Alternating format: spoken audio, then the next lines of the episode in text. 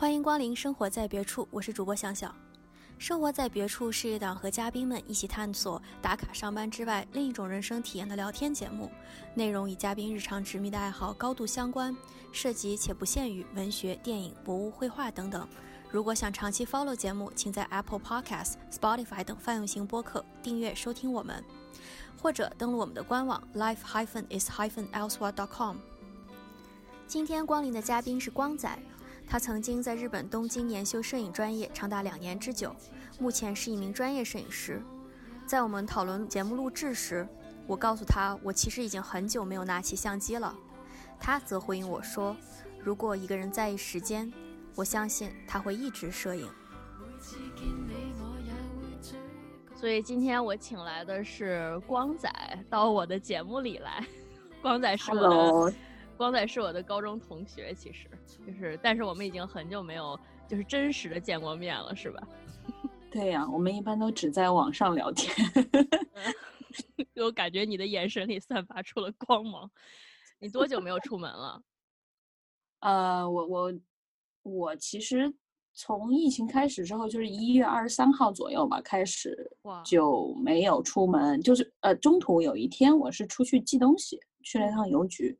三月三月十十几号的时候，整整差不多两个月了，就嗯，两个两个月。那我觉得我们真的没什么可抱怨的，因为在美国这边，就虽然他说你要 shelter in place，就是在家待着隔离，但实际上我们是可以就是下楼走一走啊，就是可以出去的，只不过是八点钟要宵禁。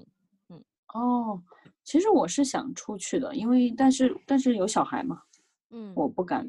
老出去，万一他就是尽可能避免去感染他，感觉责任更大一些。是，看见你脸上表情很痛苦，在翻白眼，我都要疯了。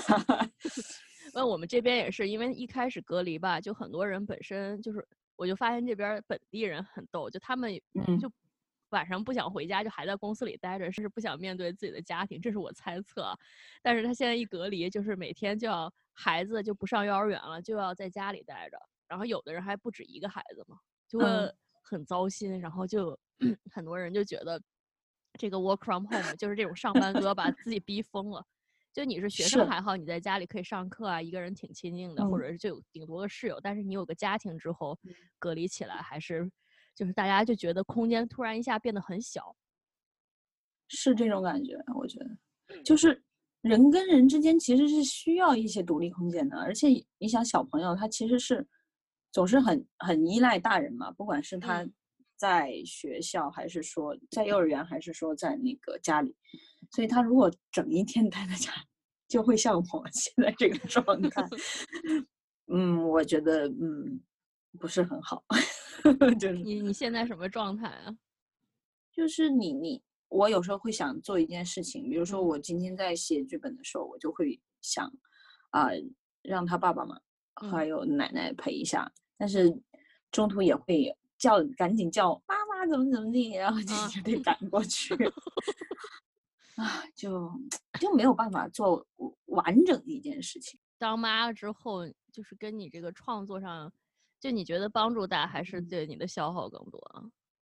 我觉得是有消耗的，消耗是吧？嗯，消耗比较大，因为你创作有时候是很个人、很很私人的这种，所以你需要一些个人空间。但是它基本上侵占了你白天的空间了，嗯，白天的时间和空间了，所以你就只能晚上。但是晚上呢，你知道人是有倦怠性的，一到晚上就想干点别的。是，而且是不是就比如说创作，还是需要多去出去走走，跟就当然这跟疫情也相关，就是你得出去走走，然后见见新的、认识新的人，或者是见见新的事物，才能启发你。就是我觉得是的，嗯嗯，我觉得是这样的。而且尤其是你在创作的之前或者之后，创作这个时期的话，你去多去外面接触，以及跟人聊天，其实都会给你一些想法上的刺激吧。我觉得，嗯，我们我们聊到这还没有，就是说具体。你是做什么的？就是从事什么职业的？嗯，要打个招呼吗？要打个招呼。好好，那来，好，呃，大家好，我是光仔，我现在是一个所谓的自由职业，嗯然后主要是从从事那个摄影这一块儿。嗯，你当初是在哪里学的摄影的？我当时是在东京，有一个学校叫做叫做那个，我不知道英文怎么说了，就是嗯 b i j u Arts，这是日文发音了嗯，Tokyo b i j u Arts 这个学校。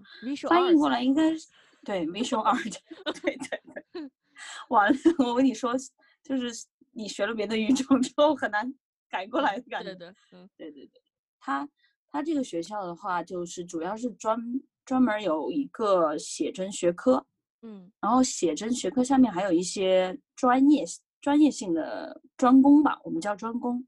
就嗯比如说我的就叫做写真作家，我觉得叫写真作家就很酷啊、我觉得以我我觉得 就是以前一般就是国内或者是我这边看到的分类吧，可能它就嗯是分的比较大，或者是比较简简单统一这种。就比如说它是商，如果是偏商业，它可能就是 fashion photography，就是这嗯个时尚拍摄、时尚摄影，然后要不然就是嗯这种呃稍微抽象一点的呢，可能就是 conceptual。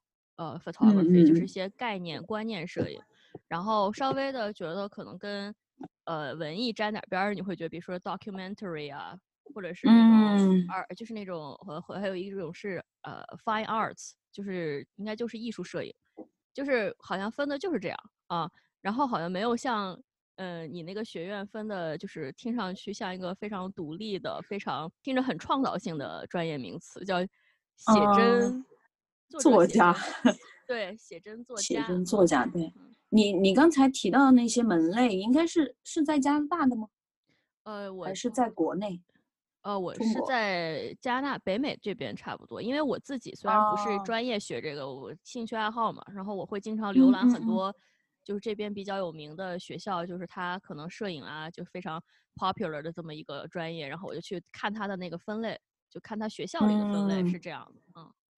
对，呃，其实我在去日本之前，我是对摄影可能没有想想象的那么细的，也没有嗯想那么多。然后我去嗯了之后，发现在这个学校，它的分类其实就像你刚才说的，可能有纪录片、嗯记录记录摄影，嗯，然后还有它的还有还有那个什么运动类的对对对运动 摄影、有，体育摄影 吧，嗯体育摄影。然后还有一个一个科目是专专门教后期的，哦，专门学后哎期的这一块儿。有的有的，嗯对对对，然后就是我们那边的那个所谓的商业摄影是叫 fashion photo，然后还有一些广告类、广告嗯。摄影，嗯，还有一个叫综合摄影，就是不哦。仅仅是这种，呃，可能他什么都学，就是嗯。我不太，比如说我不太清楚我自己要走哪个方向，那我可能就去这个综合的。嗯。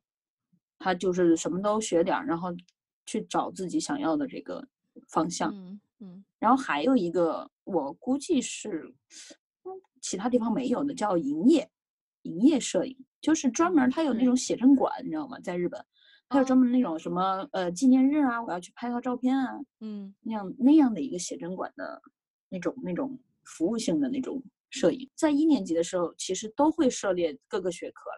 嗯都会让你去拍，然后在第二年的时候，他会告诉你你你想去哪个专业。其实第一年会让你选，嗯，然后你是否适合的话，第二年可以调整嗯这样子。然后我第一年就是进了 fashion photo，然后我觉得非常不适合我，为什么？我就后来就，嗯，我觉得是太商业了。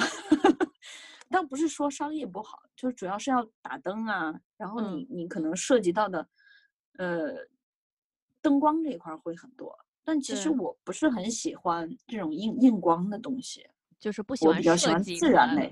嗯，对对对，我比较喜欢自然类的。嗯。那我后来就去了写真作家，然后我觉得写真作家嘛，还可以用胶片来拍摄，可能哦 fashion 这块儿它不一定能用到胶片，所以就后来我就换了。对，我看你后来嗯。还给我提供了呃一些就是你比较呃你也比较喜欢或者推荐的这种写真作家的作品嘛，然后我发现他们就都是用胶片嘛，然后我就对对对我就觉得胶片一听档次就比 digital 要高出很多，这个是我个人的看法。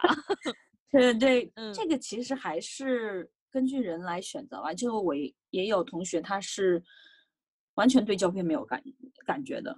他因为第一年学都是要学这个胶片的嘛，但是他第二年你就可以选择不学，然后很多人也就也就选择不学了。嗯，就直接就还是数码拍摄来得快嘛。对，胶片的话，它有一个就是当然，嗯，我不知道你有没有参与这个洗洗片的过程。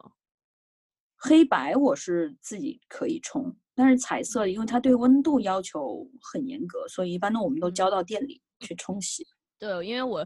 我当时就很想学洗照片这个环节嘛，就是在暗室里头，他们他们因为他们说，就是其实你手工洗的这个过程就跟现在的 Photoshop 是一个概念，嗯，不过是其实是对，但是你只不过是你自己操作，你会更加控制它的这个最后的成像，所以我当时就很感兴趣这个部分。Anyway，我最后没有机会去学，我就是 add some comments。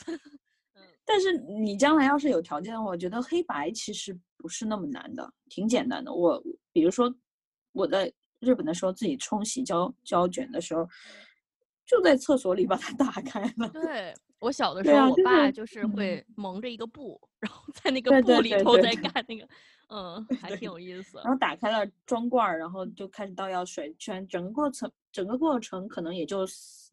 三十分钟、四十分钟就结束了。哦，就是没记错的话，对，因为它冲洗的那个药水，药水需要的时间其实不是很久。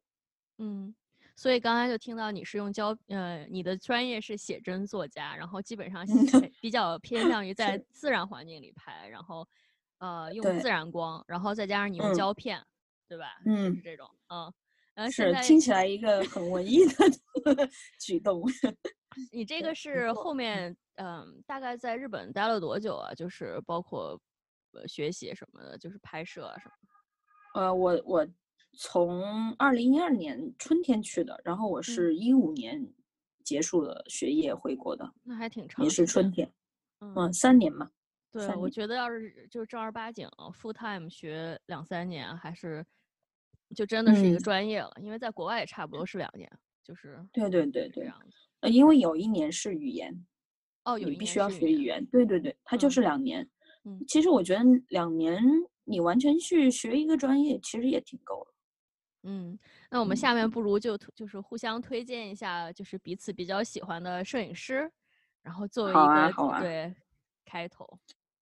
嗯，我我其实喜欢的比较喜欢的有这这么几个摄影师，其中有一个叫梅加代，他是一个有趣吧。我觉得他的作品是非常有、非常非常有趣，包括是普通人，就是可能不懂摄影的人，在看他的照片的时候，都会嗯会心一笑，或者是觉得哎呀真有趣啊这种感觉。因为他抓拍的那个人物的点是很不常态的，可能我们我们在现现实中，哎，你看过去你就已经结束了，但是他抓拍的那一瞬间，你就觉得。呃，这些照片肯定是我绝对不会留下的，比如说翻白眼这种，绝对不会留下的。但是在他那儿就可以组成一一组组的特别有趣的画面，我觉得他非常非常的有自己的特色嘛。嗯，你觉得他在写真这一块儿，就是作为一个写真作家，然后他捕捉的是什么呢？嗯，我觉得是应该就是人们的趣点，有趣的地方。嗯，对对对。而且我觉得这种瞬间一闪而过的这种，就是这种一种一闪而过的瞬间，其实嗯，确实被我们容易忽略。比如说，我现在就随便找了一个，到时候我会把这个作者的链接，就是美加代的链接放在我官网上面。然后我看见就是他们有一些小孩儿趴在地上，然后 他其实他最难的是他还形成了构图。我我这是我个人感觉，就是你不光是他，呃，比如说他在翻白眼或者在挖鼻孔，但是他们呃，他有一个相应程序的这么一个互动，然后再加上他的那个颜色也正好是 OK 的，就不会是让你显得过于像一个呃平常的事情，或者是它的呃颜色过多过杂，还是会觉得是很呃清亮的，是很就是很干净的感觉。嗯，对对对，哦我觉得这个跟他们就是。呃，自己拍摄，因为他也是拍胶片的。对，我觉得肯肯定是后期他在洗冲洗照片的同时，他有改过构图或者怎么样。我觉得这肯定是会有的。所以，呃，整体看下来，你你会觉得他的画面还是挺好的，嗯。然后，其实你说到色调的话，我觉得可能是因为日本比较干净吧。你想了这么半天，啊，对你现在在福建对吧？对啊，那福建也很干净啊，我去过。不是你要要分，我觉得确实还行，还行。嗯，走在街上感觉还行。嗯，其实为什么觉得日本日本比较干净？还有就是它的天空是很蓝的，很低很蓝，就是这种感觉，因为它没有什么污染嘛。对，就是那种比如说 PM 二点五那个污染。因为我是有一个听说说法是说阴天这种有折射的光线其实比较拍出来效果比较好。就我自己也试过，确实如此。然后有污染的环境，确实你也拍出来。我意思，它那个透过粉尘，它的那个折射出的光线会好一些。那么这就可能解释了为什么你给我看了很多日本写真作家他的这个胶片冲洗出来，我觉得都有过曝的那种感觉。嗯，是那个其实是跟他们国家的这种你看到的光感是有有一定关联的，我觉得对是会很清透的。而且我当时还研究过一下，就小研究一下，就是像呃，不能说欧美吧，就起码是欧洲这一边的摄影师，然后你会觉得它的结构性更强。我说的结构性是明暗的结构性，就是嗯嗯，呃，它对黑，尤其是在黑白这块，你会看得更明显。但是日本的话，相对而言，就是我感觉是比较靠设平面结构和那个颜色来，就是颜色，对，可能跟我喜好也有关系吧，因为我给你推荐的就是就是我的喜好嘛。那我们接着聊下一个。好的，嗯，川川内轮子，你看，我觉得用他的，呃，因为用日文读的话，他名字很好读。哎，你说，卡哇乌基林口，卡哇乌基林口，linko linko 上，linko，嗯，但是你要说 说中文，就 好像很拗口。对，他他其实是我觉得是早些年，即便是我不那么还没有去日本，也也还。不够了解日本的摄影的时候，嗯，听说的最多的一个女摄影师了，嗯，而且她好像在国内也是很红，就是因为是吗？我估计就是因为她的这个色调，色调感，那种黄黄黄黄绿绿的，嗯蓝蓝绿绿的这种感觉，嗯，对。然后她拍生死系列的的东西很多，我看他的那个写真集的时候，基本上。感觉上每一本里面都有一些动物啊，嗯，或者是植昆虫啊的尸体，这种。哦，OK，嗯，对对对，我就想啊，为什么他会对这些东西很执着？嗯，我也我也我也经常考虑。后来其实其实你要说我特别了解，我也不是很了解他。但直到有一天，我就有有一个评价是他的这种，嗯，摄影是很诗意的。那我就觉得哦，那我一下子就通了。诗意是不需要 你 get 到多少的，你知道吗？嗯嗯，就是这种意境，你去找那种意境就对了。对我我在看那个，对我同意。我在看那个照片的时候，就是你不再提跟，就是不再，因为他没有专门就是呃框出一个叫生死系列嘛。当然你说完以后，你就会很留意。然后我看见里头有一些像你说是一些昆虫的尸体，然后还有一些。很密集型的，就是鸟在，就是群雁在飞翔，然后确实感觉非常震撼。当它那个数量极多的时候，还有一些，是是，他也拍一些人，然后一些老人啊，还有一些出生的婴儿。他的这种作品是需要把他的所所有作品放在这个桌上，然后看完之后去找那个关联型的那种照片的。我觉得他是这种。对，但是我觉得他，因为我看见他的作品放在那种呃展览馆里头。然后我就会觉得他的这种过量，就是过曝的一些，就是这种手法、这种技巧，其实在展览馆里不是很讨讨喜。就是为什么呢？因为你可以想象一下，就是他的那个光线，就是他的整个非常是明亮的嘛。然后展览馆其实它是白白色的墙，然后你会觉得有点不太搭，就是也。嗯，它这个对有一点点，你会觉得就是太过重合了，跟那个展览馆的那个空间的氛围。但是如果你把它，比如说买一本他的写真集，放在手里，这样一页一页的，就这样像很私人的这样翻开它，像看自己家的相册一样，就会觉得他他把你带到另一个世界里。我觉得还是是是是的，嗯，对 对对。那其实我觉得就是有一些人可能他是更适合在展览吧。对，有些人更适合在书上。对，然后你还推荐了，也有一些类似风格的，就是一个叫市桥，是吧？市桥之江，它叫市桥之江。对，也是一个名字有点拗口的。嗯，然后他的，我第一次看到他的照片是一本写真，他他是用那个大画幅相机拍，嗯，然后自己冲洗，自己去调它的色调，嗯。然后我看的是他一本叫《Gift》这本书写真集，然后呃，封面首先很吸引我，就是那种有有淡淡的蓝，淡淡的黄，他拍了一个一个风景，然后。整整本书里面有拍一些日本的风景和冰岛的风景。对于一个痴迷冰岛的人来说，这本书就是很打动我。嗯，因为他他也是能够把一些环境和细节用自己方式吧，嗯，表达的挺美的，而这种美是挺少女的这种美。哦，也我我我我看了，我看了他的，而且他还是那个他还给三个电影，日本电影拍当那个 cinema photography，就他当了摄摄影师，然后也是这种，就是他能看出从通过他的这个镜头能看到他的，能看到他的风格，就是那些电影里头清清淡淡的，就是很是有少女风，但是有一些，呃，我不知道，就是有一些很尖锐的东西在里头，在我感觉就它比较 sharp。就是它那个 sharpness 还挺高的，虽然你说它的颜色啊是很清淡、很少女的，然后它好像不光是拍人，它还拍了很多风景。这个对对对对，是那种像你说大画幅的。所以我觉得，其实，在摄影这块儿，呃，不光是说，就对很多刚开始学摄影的人，像我这种，就是嗯，大家最感兴趣的。当然是成像了，就最后那个结果，或还有就是你当。时很兴奋的拿着摄影呃那个镜头，然后去拍别人的时候，但实际上它这个 processing 的过程，是最反映在最后，就是你拿到结果是在哪个媒介上，就是你处理它的这个过程。然后我觉得这一步很重要，所以你说像他这种大画幅的，然后自己调过的，我觉得最好不要在网上去看他的。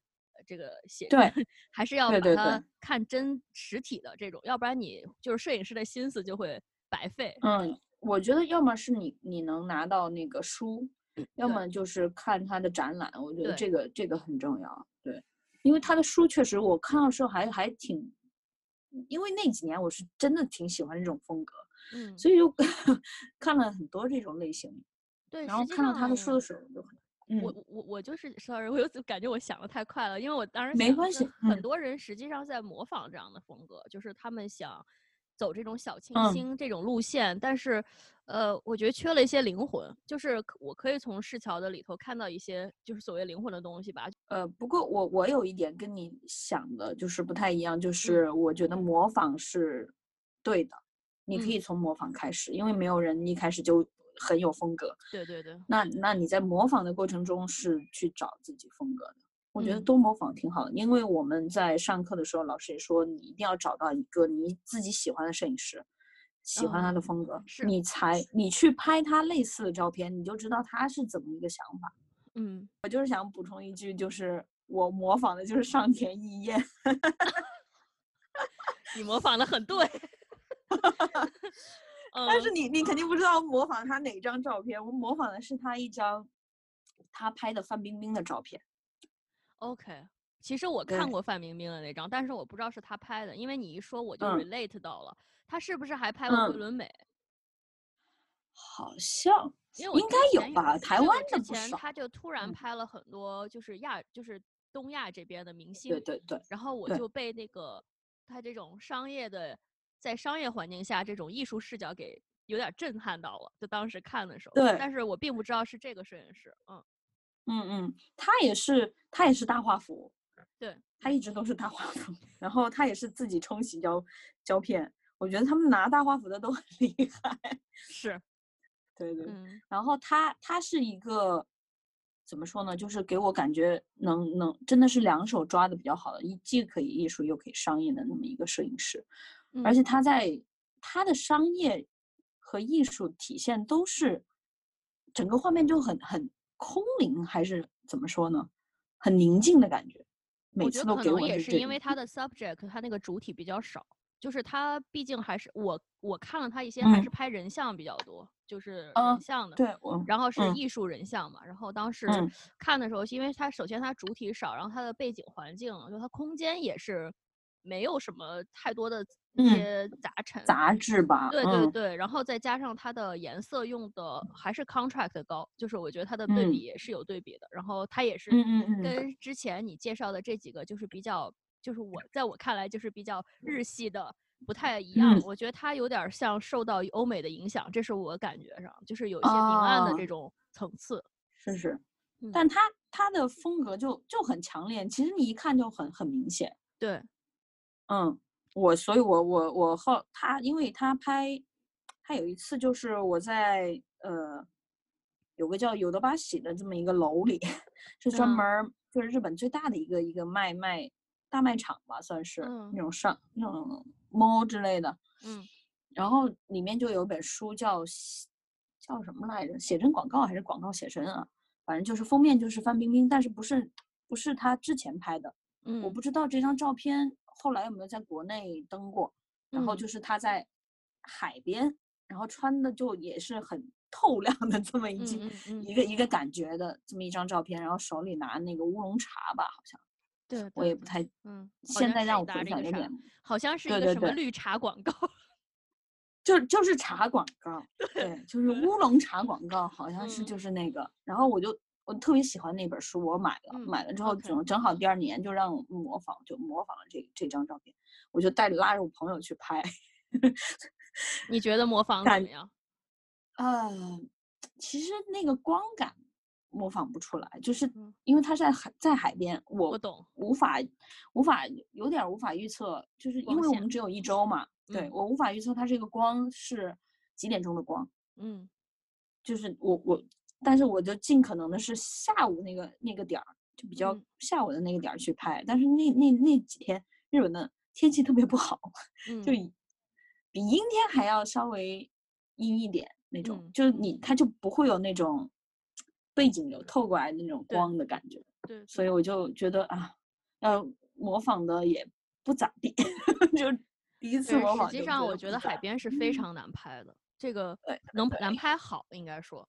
就是，嗯，因为有的时候它天气就算是特别好，就是还是像刚才讨论那个光线太强的话、太足的话，这种过曝会使就是人的线条轮廓也不会很清楚的出来，这是我个人感受。然后如果它是太阴的话，反正你在调那些，就是你你你手，因为你是胶片吧，你是胶片拍，然后我是包括那个云的移动，然后它的环境的变化太快了。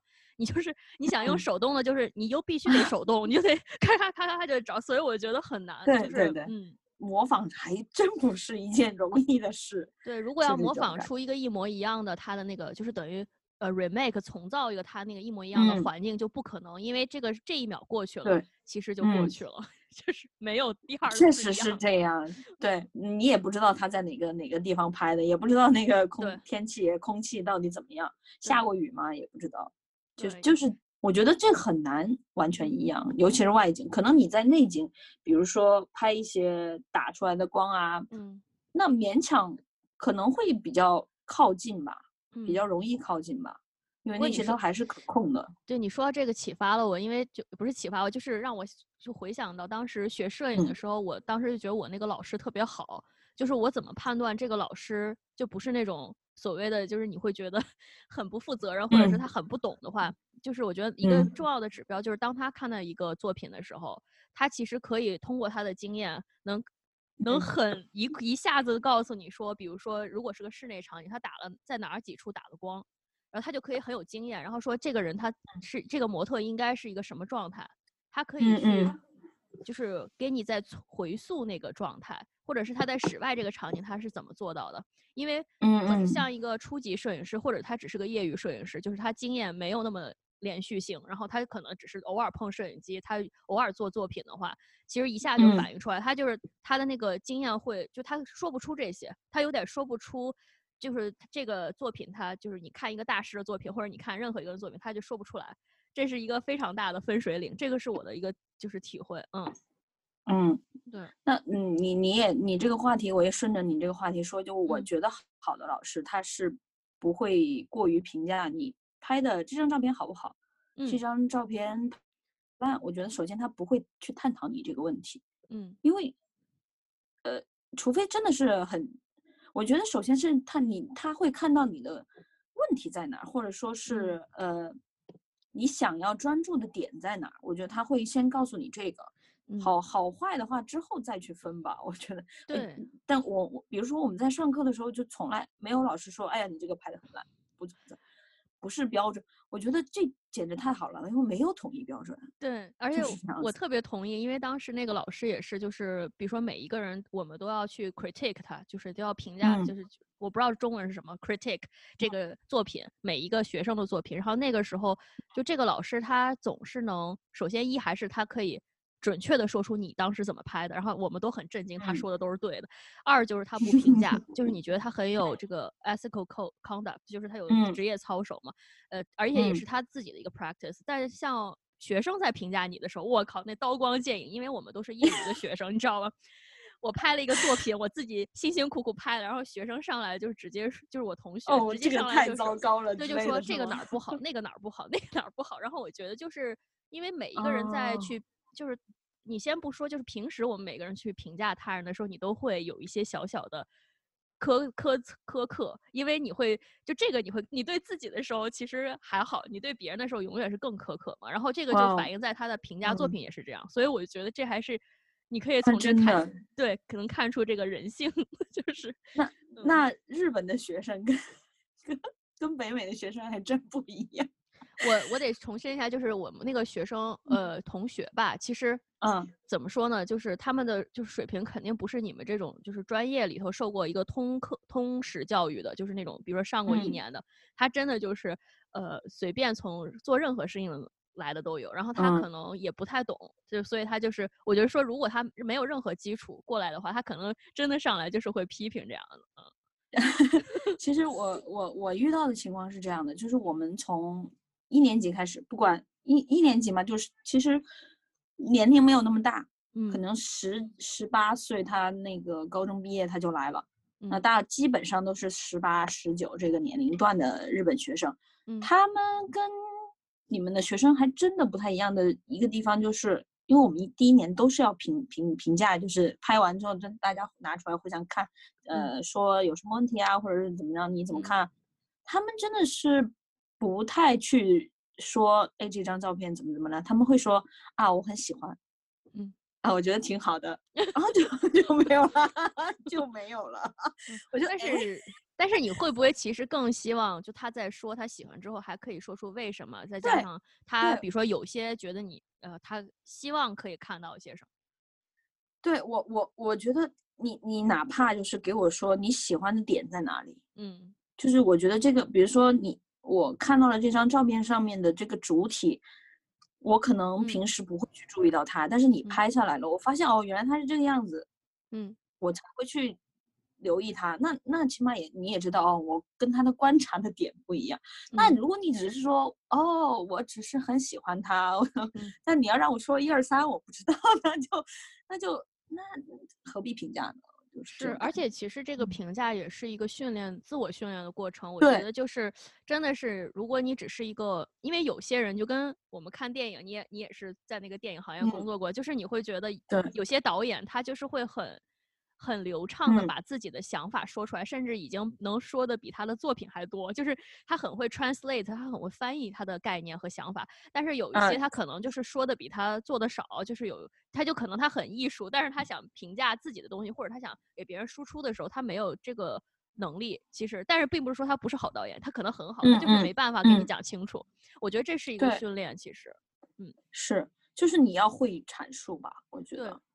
在看到这个东西的时候，你你会知道，从，呃，就是从从这个整体和到细节，就到一从整个面到一个点的这这个评价，或者说你能看出他的问题，我觉得，嗯，不管这个问题是好的还是坏的哈，我觉得是一个细是一个需要训练的事情。而且对，而且这是一个多面的，就比如说，无论是从技术的角度而言，你可能会觉得它的呃，它这个好和不好，但另一层面就是文化的角度，因为毕竟这是一个是一个艺术学科嘛。然后我觉得是是是，就是我当时好像是就拍了一个作品，其实很普通一个照片，但是那个就是主体那个模特，他拿了一个麦当娜的一个一九八五年的一个杂志，是意大利产的。然后当时他就拿着，其实我拍我们拍这个就是因为那个杂志，但是。老师就是那那个杂志的封面，它是麦当娜的一个肖像画，但是是非常的嗯，就是波普风格。然后当时老师就是其实没有人能认出那是麦当娜，就是我当时看的时候，我也是翻到杂志里头才知道是麦当娜，但是老师一眼就知道那是麦当娜。然后我当时就会觉得，虽然老师的年纪也够他的，就是够他他的阅历知也会知道，但是我会很很震惊，我就觉得是是是。就是那就是我要我我想表达的那个点，就是我觉得有趣的点就是那个杂志，但是他就一下抓到了，嗯，他还知道是谁。我觉得我觉得这种就很重要啊。我觉得就如果这个老师能把他这种方式教给学生，你你们你们也能学到的话，是非常好的一件事。是。然后我们还有就是摄影方面的书和写真集，我不知道你有些什么可以推荐的。嗯，那我平时看的就是专业类书籍，其实不多，因为国内我感觉也没有特别好的这种书。但是有一个人叫韩松，他是专门用手机拍摄的手机摄影师，呃，前几年就已经很火了，因为他用 iPhone 拍摄照片之后，就是参加了那个，呃，就是 iPhone 相关的一一个。我忘了叫 IPPA 还是什么，反正就是 iPhone 的这么一个拍摄影的奖，哦，然后他拿的都是金奖，他拿连续拿了好几年的金奖。OK，嗯，对，然后他就对他就出了一本叫《手机摄影凭什么比摄相机还酷》这么一本书，然后我前段时间读了一下，我觉得还蛮有趣的，也他拍的照片也确实比起国内很多人来说是。有值得就是去阅读的价值。那你本人觉得手机手机摄影，它跟相机摄影的的那个嗯点不一样的点是吧？我觉得大部分的人用手机一定是竖屏竖屏拍摄，然后你用相机的话，你可以横着横着的时候比较多，竖着的时候比较少。首先就是构图上会有一些。就是常态的构图，你会你会随着这个机种的这个它给你的画面来来使用。然后手机其实你你到现在来说用 iPhone 的这个嗯它的自带的一些功能的话，其实已经可以拍的挺不错的了。尤其它有了人像功人像功能之后，那个虚化做的很好，就真的有有点像那个大光圈了那种。就是我觉得以前就是都是看的是一个全景的，其实从 iPhone 就就是一个，呃，对对对，嗯对，然后现在就是它好像十还是八还是十之后，它就是可以看到，其实就有景深了。八 Plus 开，七 Plus 开始的好像是，嗯，就景深的这个就感觉更像一个摄影机镜头可以做到的事情。对对对对对，然后其实手机摄影，我个人觉得还是有难度的，对，因为它。毕竟，毕竟有限，有限制，限制很大。嗯，也不是每个相机都能做到人人，就是 iPhone 的这个人像功能这么一个一个强大的处理。对，那他他其实，但是你拍照片不一定非得要虚化。像嗯，大部分人如果是拿到这么一个三五这样的焦段的话，就是这种大一点的接近广角，但是不是很广角的 这么一个一个适合。客观角度的这么一个焦段的话，嗯，那他拍出来的可能没有那么好看，你也会觉得呃，就就很普通一张片子。但是韩松他自己的处理，因为他后来他后期还是会调整嘛，包括构图他都还是会调整，他的构图就他的线条构图都很清楚，嗯，他要表达的东西就是很清楚，嗯，你一看就会会让人就觉得嗯，这是一个。很合格，非常棒的一个摄影作品。嗯，我觉得这点他。是，嗯，他是能做到的，而且他也是，嗯，怎么说呢，就是比较低调，就是专注于拍摄的这么一个人。然后还有一本书，就是其实有点有点怎么说，就很理论的这么一本书，就是亚那个苏苏珊桑塔格的那个。那个我听说很多人都看过。嗯，真的太太色了，真的太色了。我摄影真是没有论下去，就是这种感觉，我论不下去。太，就是他的理论太太晦涩了吧？他是一个社会学家，我记得他好像是个社会学家还是人类学家，他是搞人文的那一方面，但是我不知道他对摄影这方面的就是想法是什么样子，怎么 relate 的。我已说实话，我已经完全把他的那那套理论 忘光光了。他，但是他跟一个摄影师关系特别好，叫就是那个我之前给你推提到的安妮莱博维茨。哦。对他很嗯，他们俩关系很好，对对，因为至于是什么关系，我 我不深深究，就关系很好了。OK，然后我顺便是你说那个安呃安妮莱博维茨，她的最有名的一张应该就是那个约翰列侬和那个大野洋子那张互相拥抱在他的床上的那张全裸。对对对对对对，就是那张，就是嗯。然后他其实。我我个人喜欢他，也是他拍了很多明星，但是，嗯，他拍的明星感觉好像特别大气的吧？我我就是他是我少有的就喜欢的摄影师中少有的那么不就不是小清新的那种，感觉有就很大气的。嗯嗯。然后我自己当年也是买了他很多写真集来看，嗯，来学习，因为一开始我跟你说的就是我进了那个 fashion 或者需要学习这一块，对对。然后我自己还蛮喜欢他，对对对。他他在现场的把控能力就很好，因为我有看他的纪录片，就是那种大场景他都 hold 得住。我说怎么能做到这一步？我觉得他简直是神，你知道吗？一个国外一个网课叫大师课 （Master Class） 上面有他的课，但是我没有勇气去点开那个，因为他的需要的道具太多。就像你说的，他是在室内，他有他你要打光，然后你知道他那个光，他有有那种持续光和断点光。就是那种对对对，一般专业摄影师都是那个断的，就是那个嗯，就是叫 strobe，然后就是你一等于是你只有在摄影的时候它才那个光才亮，那种那种很耗电的，我觉得我没法做到这种，嗯对。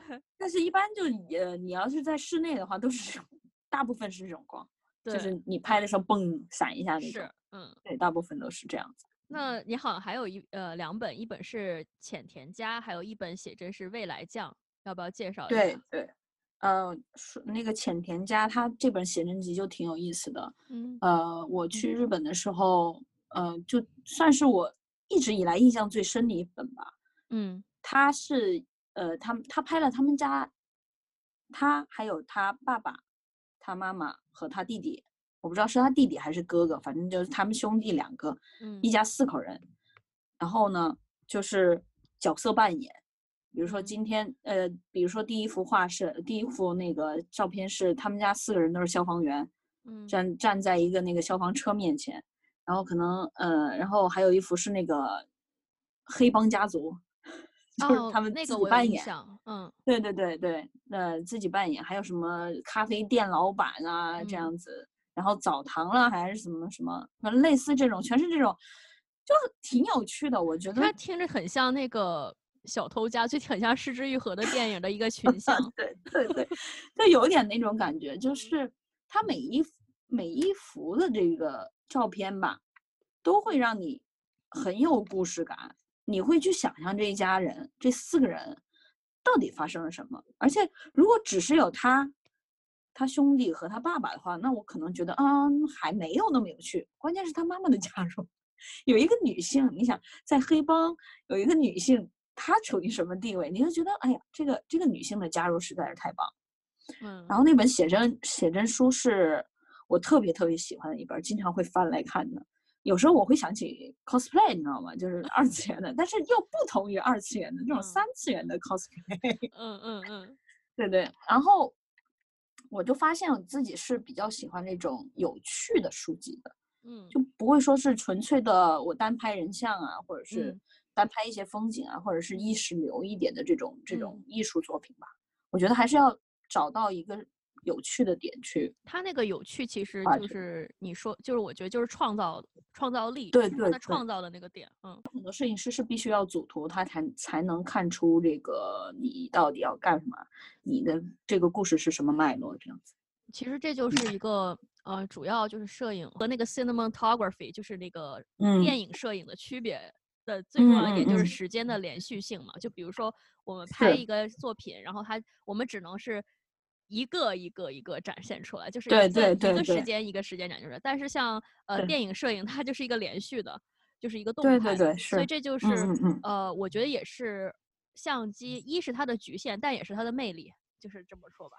我觉得。就摄影的魅力就是在这这一块儿，因为你可遇不可求。我们我们上课也是经常说，你这一刻就是可遇不可求的。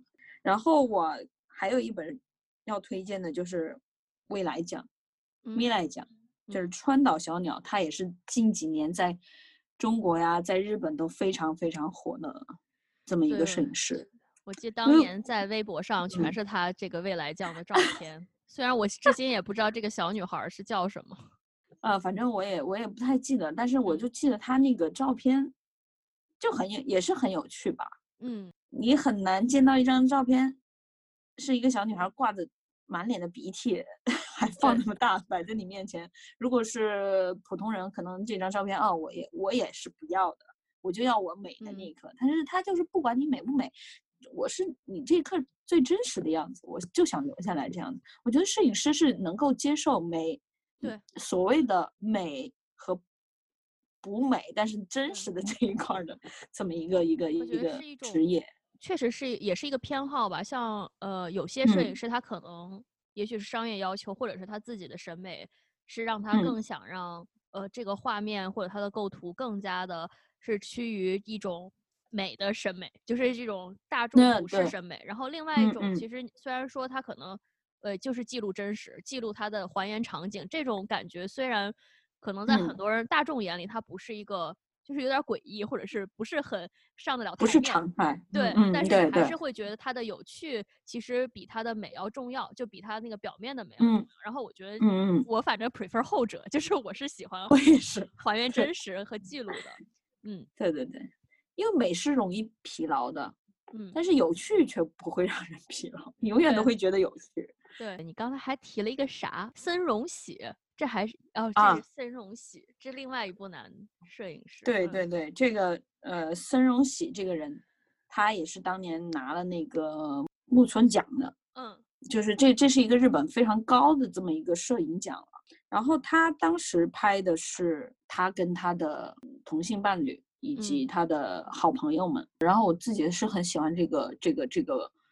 这本写真集，因为正好当年我也是要拍一对同性情侣，是女性的，然后呃，我就就先去看了他，我是想知道他是怎么拍的。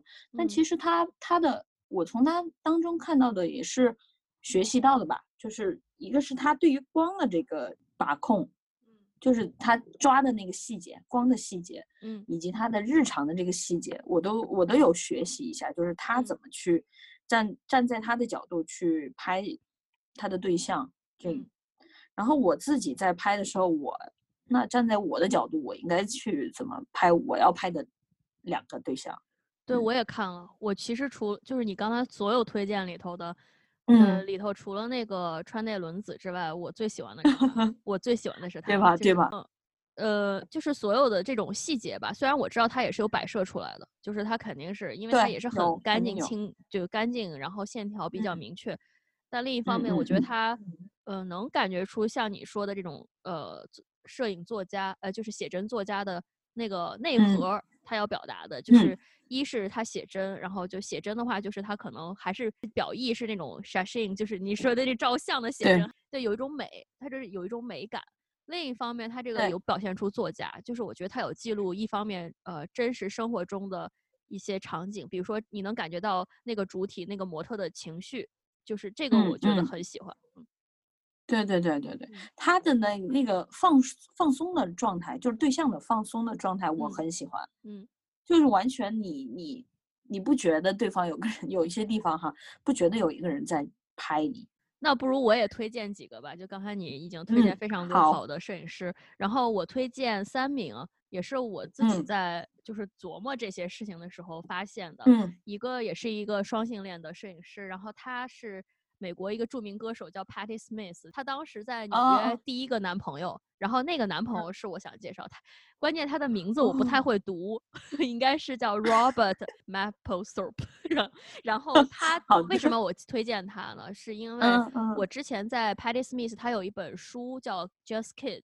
然后就是只是孩子，然后他讲的是他们俩这个一生的回顾吧。为什么说是一生？是因为这个摄影师已经去世了。然后对，然后他呃，他里头书里头有很多他拍 Patty Smith 的照片，还有自拍。嗯。然后我就被那个当时那个六七十年代那种黑白照片的。就是它成像出来的效果给震撼到了，就是那种带着泛黄，你知道是老照片，有有一定年纪，有一定时间感。然后另一方面，你又觉得它那种黑白的那种对比，还有他主要是模特上面，因为你能从他的眼神里，就是那个照片里头人物的眼神看出一些内容来。然后包括这个摄影师自己的自拍也是很震撼的，就是主要是因为那个眼神吧，我觉得，嗯。然后，然后我后来呢就很。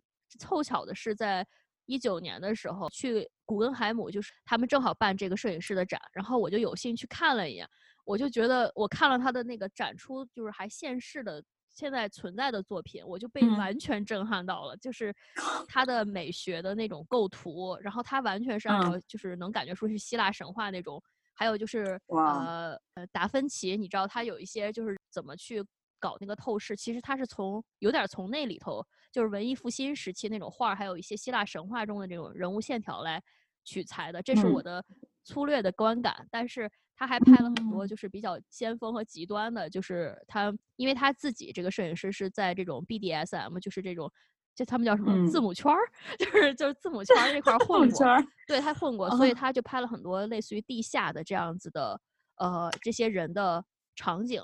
可以说，其实你能想象这个场景是比较。不是那么干净的，就是他的，嗯，可能人的打扮都是什么，就是脸上有很多钢钉圈子啊，然后或者他有露出生殖器这样子的内容，但是他拍摄出来，你觉得是艺术品，你知道？我我我我明白明白，我能想象那样这个是我非常喜欢的一个摄影师，然后后面是，嗯，后面还有一位是我很喜欢，就是，嗯，就回应你刚才说一些家庭摄影吧，比如说你说那个浅田家那种的。嗯嗯嗯，对对对，我我回应的呢是这个摄影师叫 Sally Manning，就是 Sally Manning，嗯，对。然后我估计你也听说过他，他是一个美国，对我有看过他的写真，对他是一个美国的摄影师。然后当时喜欢他的原因就是被他最可以说是在世世界上比较。就是 famous，就是比较 popular，但是同时也是被人诟病的一个摄影机。对对对，就是叫呃那个 immediate family，应该翻译过来就是直系血亲吧，直系亲家属。啊，嗯嗯。然后我当时只是喜欢他，是也是一个瞬间看见他的一一张作品，就是他三个孩子，他拍他就拍他自己家人，还有他周围的一些邻居，然后就三个孩子站在荒郊野外，然后上身没有穿衣服，还抽着烟。我当时以为他在拍。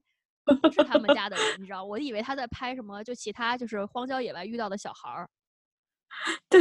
然后当我知道这是他们家里人的时候，我就突然，就是我内心就震惊了，很复杂，就是 我的感觉很复杂。我觉得，就是因为他小孩拿着烟，或者他就是裸露的那个状态，你知道是个自然状态，你知道他不是一个摆拍，你知道吧？对对，嗯。那个感觉让我非常震惊。然后再加上他又是他们直系的，就是亲属，就是。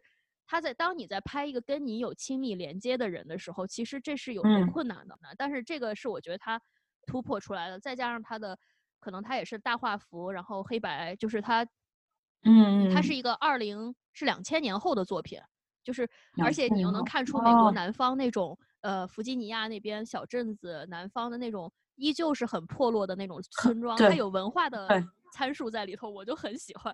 所以这个我还挺推荐。然后另外第三个最后一个推我推荐的是叫呃 Sick Harvey。然后这个女摄影师她是英国的。然后我之所以推荐她，是因为有有别于呃 Robert 这种比较呃呃比较有点精神层面的艺术摄影，和也有别于 Sally Manning 这种非常呃她是拍家人或者是这种呃。就是人人像类的，它这个是其实是比较像二维的就是设计类的，就非常 conceptual 是观念摄影的这种，然后也是其实是有点类似于艺术摄影。然后它的颜色和它的构图都非常有意思，比如说它有一些是在室内的那种，呃，有一张照片我记得是有一个是在室内，然后有一个人躺在一个类似于手术台上面，但是他的灯打在脸上，所以你看不见那个人的头，然后但是你能看见他的灯光是黄黄的，然后他的室内是一个类似于有点深绿色的这种背景，所以你会觉得它是一个完全通过道具，还有还有它的构图去完成一个。呃，他的作品作品的这么一个风格，然后包括他有个我比较喜欢的摄影集叫呃深夜花园，叫呃 Gardening at Night，应该是在花园里，就是夜晚在花园里就是 gardening，就是在在弄那个花园，然后那 个反正给人感觉特别像朴赞玉的很多电影里的，就是他的那个风格，就是朴赞玉的摄影师叫丁正勋，我还当时研究了一下他的那个摄影风格，我觉得。对，就是很有那种有点阴阴郁的，但是呢又很美、很沉寂的那种。对对对，好，我们现在赶赶紧播放到一些比较呃思想上的问题，因为我觉得比较晚，我怕你困。好，嗯嗯，就是你觉得在呃你之前拍摄的过程中，你最满意哪一部作品？为什么？然后，对这个过程是怎么达到的？呃。其实相对来说的话，最满意的还是那个，就是之前我也有给你看过的小魔女那一套，嗯，其实拍挺久了，嗯，那这那套作品，呃，是我补完了那个哈利波特，嗯，就是又一遍看完了哈利波特之后，加上那个魔女宅急便的这么一个产生的一个灵感吧，因为那段时间也是特别喜欢魔法这一块的东西，然后我想正好是年底要交一套作作品。那我就说，呃，干脆拍一套这这么一个东西，呃，我就去找景，就主要是这一块儿。然后他也提供了一个一个非常好的地方，就是日本的立教大学，就是有宗教信仰这么一个大学，给人的感觉就很欧式。对，所以在，所以，嗯，就像你之前说的，就是跟一个特别熟的朋友去拍摄的话，就真的会方便很多。嗯，所以为什么我觉得这个照片是我最满意的，就是在于。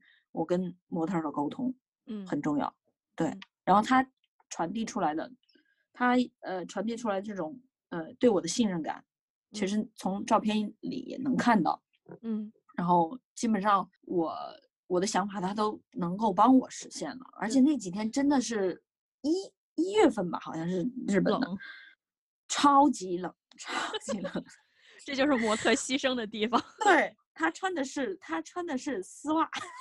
嗯，脱了衣服就是非常冷的。然后，但是正好我们也是拍魔女嘛，要穿斗篷什么的，就还好，能够遮遮住一点，就没有那么没有那么僵了。就，嗯，它也是那个胶片拍摄的，嗯，然后我觉得出来的效果是比我平时用数码拍摄的要好得多。我自己感觉自己是对胶片把控会比数码好。就是那段时间，现在可能嗯不太一样了吧？我不知道，因为好久也没有出去拍了。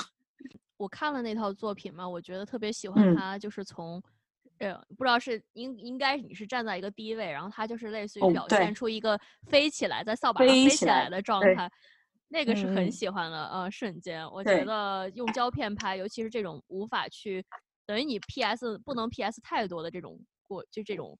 你就必须得是拍的很好，嗯。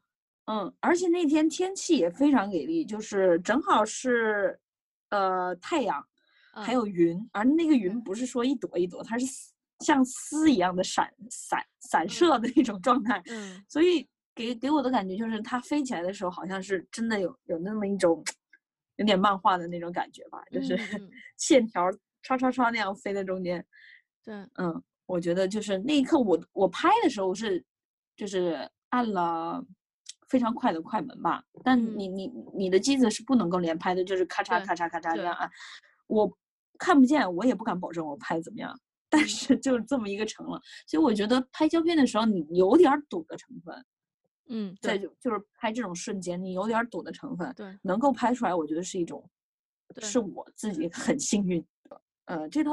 作品当中，我其实发现了我自己的一个特点，怎么说？拍拍对拍照片的一个特点吧。嗯，我是比较喜欢有拍故事性的这么一个一个一个思维吧。嗯，就是不管是我自己平时创作，还是说拍照片，我都喜欢它有一个故事性在里面。那我自己就比较好操作，或者是会有产生更多的想法。我觉得这这点是摄影给我的吧，也算是。呃，我其实是最近也在思考吧，就是关于摄影这一方面，就是。呃，因为最近看了一部电影，就很有名，在法国也获了很多奖，叫《燃烧女子肖像》。然后我是准备看来着。对我，我觉得我看的目的其实跟任何一个就是喜欢创作或者是对绘画、摄影或者是这种视觉艺术感兴趣的人的目的是差不多的，其实就是想看看他在这个荧幕上呈现的这种肖像的效果，以及他在光影上的运用。除了它里头有些通感，就涉及到音乐什么之类的。但是在我我主要看的目的就是在它所谓这个很多影评人说的凝视这个部分，就是比如说，嗯，呃，当你在看一个主体的时候，你要把它。怎么样？就是完全呈现在你的画画 canvas 上面，就你的画布，其实就是我们的取景器里的那些嗯里头的这种观看之道吧。我之前也是，嗯，有两本书吧，就是对于就是你看这个角度来说的话，有两本书，就是《摄影师之眼》，但其实这本书我没有特别细致的去读过它，因为它之前我想读的时候真的是太贵了。我舍不得花那个钱，嗯，很厚很大，然后然后其实多多少少也能从后来的一些经验当中得出这个摄影师之眼到底是什么，不像我们平常的人那样去看待事物。那我可能是在一个取景器里看，也可能是我看到的这个状态，就是现在展现在我面前的风景也好，还是是人也好，它跟。环境的关系，就是比如说光打在哪里，我可能会去注意这些。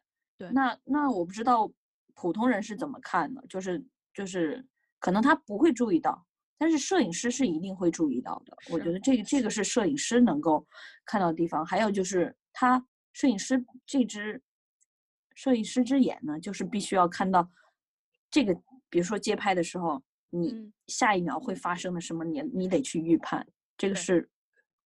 必须要有的，对，这样才能才能达到可能拍到你想要的照片。嗯，然后这是其中一本书，还有一本书，它不是摄影书吧？嗯，但它提供了一个非常非常棒的一个观点，就是那个李医生的故事。嗯，呃，之前改改编成那个 Arrive，Arrival，呃，对，降临。Arrival，Arrival，对，降临。我特别特别喜欢这部电影。我也是。它，它是。打着科幻的套子的一个文艺片，对，对我非常非常喜欢它，因为它这套这个这个里面的这个故事的怎么说呢？外星人的这种语法还是什么？怎么说？跟你交流的方式是完全我之前不可能想象得到的，它完全有点像电影的那种，呃，我给你片段，你都在脑海里回回转了一次。一圈，但是它又不是线性的，它它是散散状的，但是我都给你了，但是它又成一个体系，我觉得很难很难去用语言描述。但是你说如果是一个电影的话，比如像预告片这样，你马上可能会啊，我大概明白了，你给我这个画面啊，透露这些信息，我能了解我的过去将来。我觉得这这种用视觉去跟人家交流的，就是。这种交流方式，很很真的很很难，也很少见，也很新颖了。嗯，对，我觉得它是一种语言，其实它是另一种语言，它是，嗯，这也是一种通感吧，就是你可以把这种文字型的换成一种图像式的，并且它可以给你达到，让你去达到那个空间，就是让你去穿越到未来，就是会即将发生的事情。实际上，就像你说的，跟这种你需要像作为一个摄影师需要预判是。一种感觉，对，对，对。感谢你的收听，喜欢我们的节目，欢迎点赞，我们下期再见。